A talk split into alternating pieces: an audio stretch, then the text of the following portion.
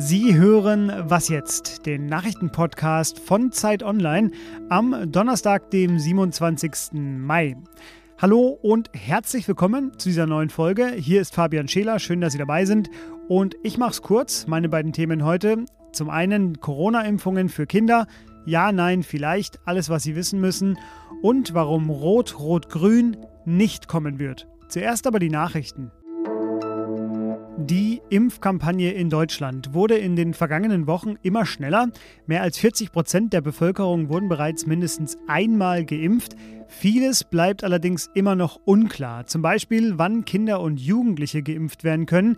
Die Regierung will das ja bis Ende August für alle über Zwölfjährigen möglich machen. Über die Umsetzung beraten heute die Kanzlerin und die Länder bei einem Impfgipfel. Der UN-Menschenrechtsrat befasst sich heute in einer Sondersitzung mit dem Nahostkonflikt. Beantragt wurde das Treffen von den palästinensischen Autonomiebehörden, von Pakistan und von der Organisation für islamische Zusammenarbeit. Die hatte Israel Völkerrechtsbruch vorgeworfen. Deutschland hat die Forderung nach einer Sondersitzung nicht unterstützt. Dem Menschenrechtsrat wird häufig Einseitigkeit im Nahostkonflikt vorgeworfen. Er hat Israel seit seiner Gründung 2006 häufiger verurteilt als alle anderen Länder zusammen. Redaktionsschluss für diesen Podcast ist 5 Uhr.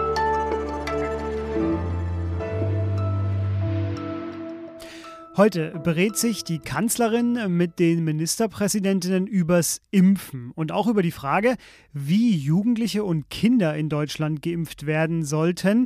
Aktuell prüft die EMA, die Europäische Arzneimittelbehörde, ob BioNTech auch für Jugendliche ab zwölf Jahren zugelassen werden kann. Moderna sagte diese Woche, sein Impfstoff wirke in dieser Gruppe gar zu 100 Prozent. Es könnte also schon bald losgehen mit dem Impfen für 12- bis 15-Jährige. Doch dazu stellen sich natürlich viele, viele Fragen und deshalb ist jetzt Dagny Lüdemann bei mir. Sie ist Chefreporterin Wissen bei Zeit Online. Hallo Dagny. Hallo. Dagny, wir machen das einmal ganz transparent. Wir sprechen jetzt hier am Mittwochnachmittag um 16.30 Uhr. Es gibt noch keine Entscheidung, ähm, aber wir können ja schon mal ein paar Szenarien durchgehen. Zum Beispiel das, dass die EMA den Impfstoff für alle 12- bis 15-Jährigen zulässt und auch die STIKO in Deutschland ihn empfiehlt. Was müssen Eltern jetzt wissen? Genau, das würde natürlich bedeuten, dass dieser Impfstoff an Schulen verimpft werden kann, was erste Politiker ja auch schon planen. Was aber wichtig äh, ist zu wissen, ist, das bliebe natürlich freiwillig. Und vielleicht nochmal zur Erinnerung, es geht um Schüler, also um Jugendliche, um 12- bis 15-Jährige, also nicht um ganz, ganz kleine Kinder. Es gibt noch ein zweites Szenario, nämlich das, dass die EMA oder auch die STIKO sagen, wir empfehlen das erstmal nur für Risikogruppen bei den 12- bis 15-Jährigen.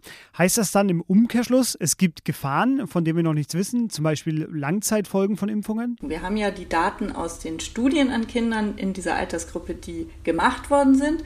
Und nicht nur das, wir haben auch ganz viele Erfahrungswerte bereits in dieser Altersgruppe aus den USA, aus Israel, aus Kanada, wo Kinder in dieser Altersgruppe Altersgruppe ja bereits ganz regulär mit dem Impfstoff von BioNTech geimpft werden. Und da haben wir bisher noch keine Hinweise auf schwerwiegende Nebenwirkungen bekommen. Und deswegen ist auch nicht zu erwarten, dass da noch große Überraschungen passieren. Und ähm, wichtig ist auch, dieser Begriff der Langzeitfolgen einer Impfung kursiert manchmal so. Und das gibt es und gab es in der Geschichte der Impfung bisher noch überhaupt nicht. Also wenn Nebenwirkungen auftreten, dann werden sie in aller Regel sehr, sehr früh entdeckt, nachdem mit den Impfungen begonnen worden ist, in den ersten Tagen und Wochen danach. Äh, dass man manchmal was hört, wie zum Beispiel äh, bei der Schlafkrankheit, die in sehr seltenen Fällen nach der Schweinegrippeimpfung aufgetreten ist, Jahre nach einer Impfkampagne, das hängt damit zusammen, dass dann diese Dinge statistisch, die sehr, sehr selten sind im Zusammenhang mit der Impfung, erst sehr viel später auffallen. Sie sind aber nicht Jahre später aufgetreten. Jetzt gab es aber eine Äußerung eines äh, Mitglieds der STIKO, die äh, im Laufe des Mittwochs so ein bisschen für Wirbel gesorgt hat.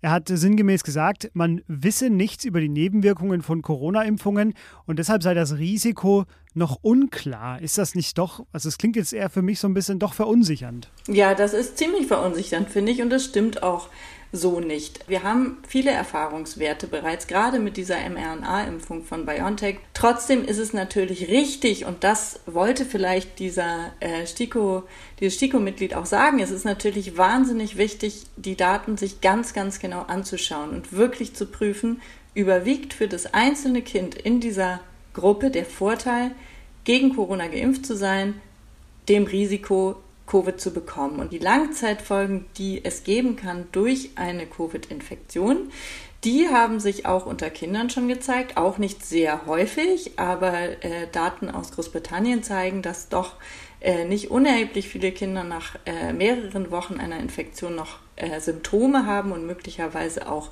neurologische Folgen haben. Und das hat gerade noch mal die Chefin der, des Ethikrates, Frau Büchs, in einem Interview mir sehr genau erklärt ähm, warum es eben doch wichtig ist, abzuwägen, wie hoch ist das Risiko durch eine mögliche Corona-Infektion und wie ist eben ein sehr kleines Risiko wahrscheinlich durch eine Impfung. Du hast das Interview angesprochen, das erscheint heute und das ist ebenfalls nochmal eine sehr gute Entscheidungshilfe für alle Eltern vor allem, die sich darüber Gedanken gerade machen. Dagny, dir vielen Dank für diesen Einblick. Ja, danke auch.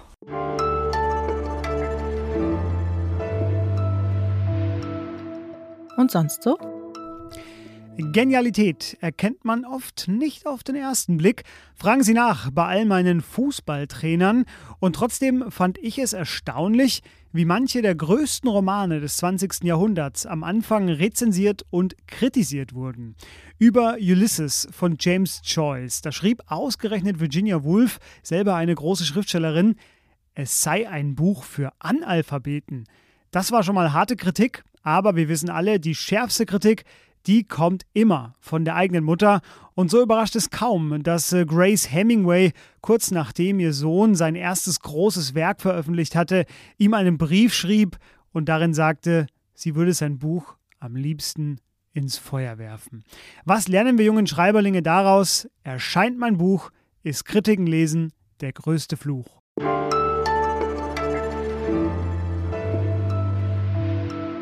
Ende September wird der Bundestag neu gewählt. Bis dahin werden Sie bei uns dazu noch ausführliches Extraprogramm bekommen. Und das geht weit über Christian Lindner Interviews hinaus. Die Sonderfolge hatten wir ja schon. Mein Kollege Robert Pausch, der ist Politikredakteur und der nimmt jetzt in der neuen Ausgabe der Zeit schon mal allen die Hoffnung, die auf Rot-Rot-Grün setzen. Robert schreibt über seinen Text Grün, Rot, Tod. Und über diese Ungeheuerlichkeit äh, reden wir jetzt. Hallo Robert. Hallo Fabian, hi. Du zählst es ja selber in deinem Text auf. Mindestlohn, Klimaschutz, Mietendeckel, bessere Bezahlung für Pflegende. Es gab eigentlich schon mal schlechtere Zeiten für Rot-Rot-Grün, oder? Ja, ähm, kann man so sagen. Also Linke reden ja immer gern von Hegemonie, also dem vorherrschenden Meinungsklima.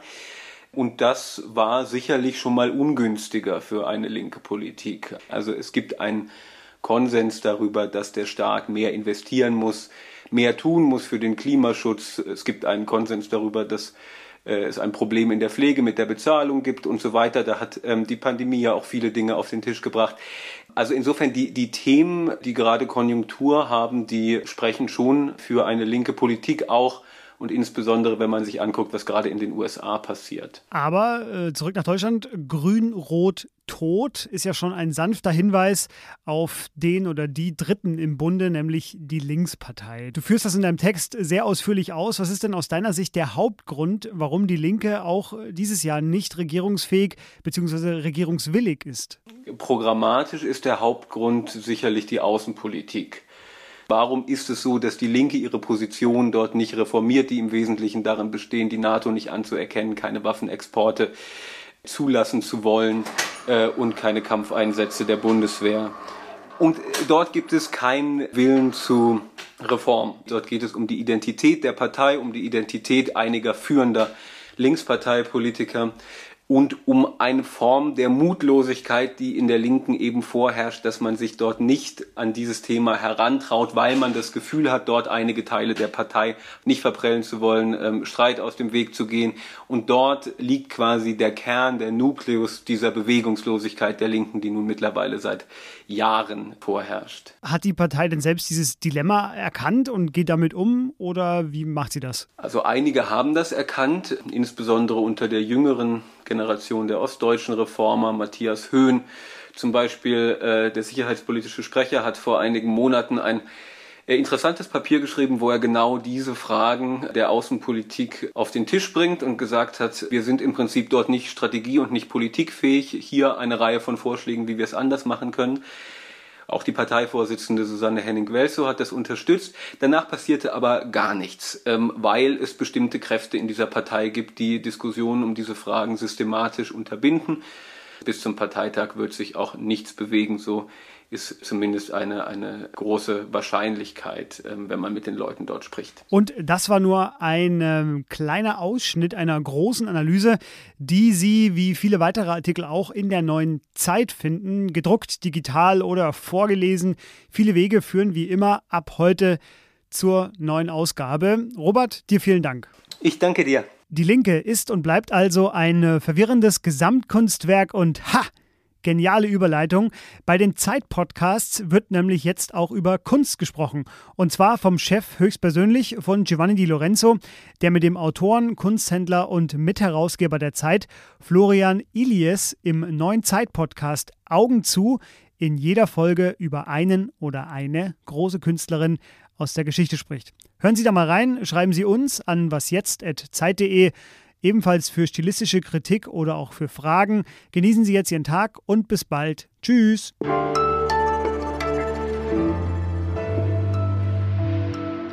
Jetzt läuft hinter mir gerade die Kaffeemaschine. Das äh, müssen wir einmal kurz aushalten. Ja. Äh, bei den Kampfeinsätzen läuft die Kaffeemaschine.